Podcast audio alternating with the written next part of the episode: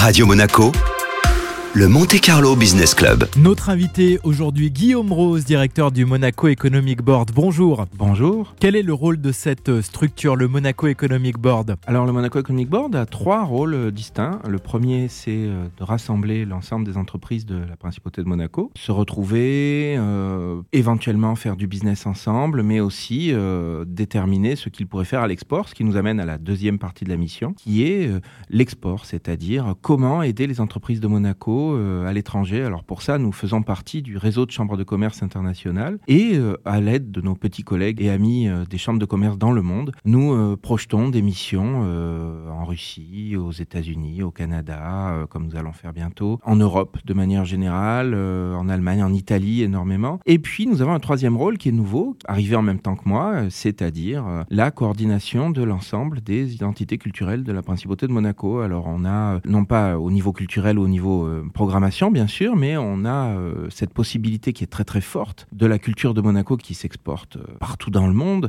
Alors on a la culture, on a la science, on a avec le centre scientifique par exemple, on a le sport avec la SM foot en particulier. Et tout ça, tous ces moments où à l'étranger on parle de Monaco, eh bien le MEB est intéressé, les répertorie dans un grand calendrier, qu'il communique à l'ensemble non seulement des entités culturelles mais aussi des entrepreneurs. Et puis nous coordonnons un petit peu euh, les déplacements économiques. Alors bien sûr, je vous ai donné tout ça en temps normal. Quel profil d'entreprise on retrouve? Des grands groupes, des entreprises familiales installées euh, depuis longtemps en principauté, des jeunes pousses? Alors c'est le grand avantage du Monaco Economic Board, c'est qu'on est complètement polyvalent. C'est-à-dire qu'on a aussi bien la traductrice euh, indépendante qui a sa société que Monaco Télécom ou euh, une société comme Siam Sedap, qui est une, une très grosse société bien sûr. On a évidemment la SBM. On a les plus grosses et les plus petites sociétés qui cohabitent et chacun euh, trouve son intérêt à communiquer les uns avec les autres. Alors on voit que la crise sanitaire que nous vivons euh, s'accompagne hein, d'une crise économique. Est-ce que vous en avez euh, ressenti les effets, vous, vos membres? Et puis euh, qu'est-ce que vous avez fait euh, évoluer dans vos services auprès des entreprises de Monaco? Alors il faut savoir que la crise économique à Monaco touche surtout par secteur, c'est-à-dire au-delà de la taille d'une entreprise, ce sont les secteurs qui sont touchés. Alors certains secteurs sont carrément sinistrés, on pense à l'événementiel qui est vraiment sous l'eau. On pense aussi au tourisme de manière générale et c'est un rayon que je connais bien. Le tourisme évidemment a beaucoup souffert. En même temps, euh, les règles qui ont été imposées euh,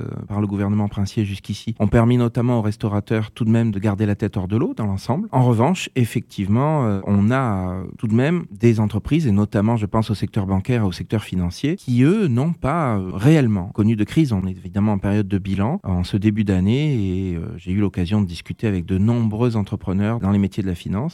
Jusqu'ici, les bilans de l'année 2020 sont pratiquement extraordinaires. Donc on est vraiment dans un- une situation de crise tout à fait contrastée. Après, évidemment, on ne peut pas voyager, on ne peut pas euh, prendre le risque d'amener nos, entrepreneurs à l'étranger. Donc euh, on a réagi au Monaco Economic Board tout simplement par le numérique. On est devenu de véritables spécialistes du logiciel Zoom. On a organisé des émissions, donc on a euh, assemblé par exemple pendant deux jours des entreprises de quatre destinations en Russie tout à fait étonnantes. On a bah, évidemment Moscou et Saint-Pétersbourg, mais on a eu aussi Rostov-sur-le-Don et Novosibirsk. Et ces quatre villes nous ont euh, livré, je dirais, leurs entrepreneurs pour que nos entrepreneurs puissent communiquer avec eux par Zoom dans des chambres particulières virtuelles. Et ça a été, euh, par exemple, un succès total. Alors on est en train de monter la même chose sur l'Inde dans quelques jours. En même temps, on a aussi euh, fondé une série de webinaires qu'on a appelés les mébinaires. Nous avons abordé pratiquement tous les secteurs de la principauté de Monaco, puisqu'on a fait l'immobilier, on a évidemment fait le tourisme, on a fait la finance, a fait le trading. On a beaucoup, beaucoup de possibilités de réagir au Monaco Economic Board. C'est l'avantage. On s'est vraiment tourné vers le numérique. Alors vous maintenez un agenda euh, d'événements euh, destiné euh, à vos membres et on imagine que vous utilisez là aussi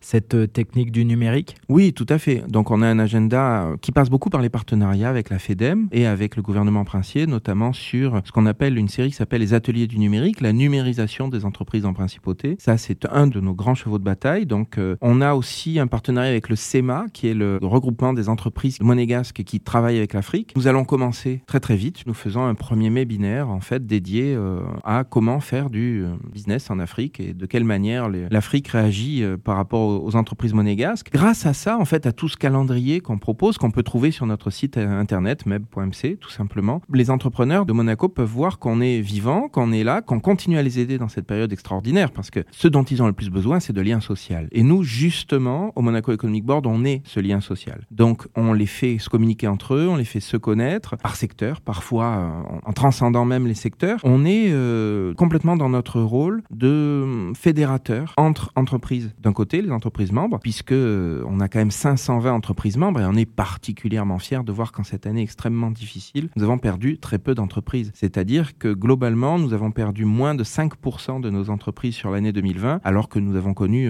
quelques faillites malheureusement, quelques défauts de paiement, quelques difficultés que tout le monde peut s'imaginer en cette période de Covid. Malgré tout, les entreprises continuent, ont continué pendant toute l'année 2020 à faire confiance au Monaco Economic Board et se réabonnent en masse en 2021. Donc on est euh, très fiers de l'action du MEB. Merci beaucoup Guillaume Rose. Merci.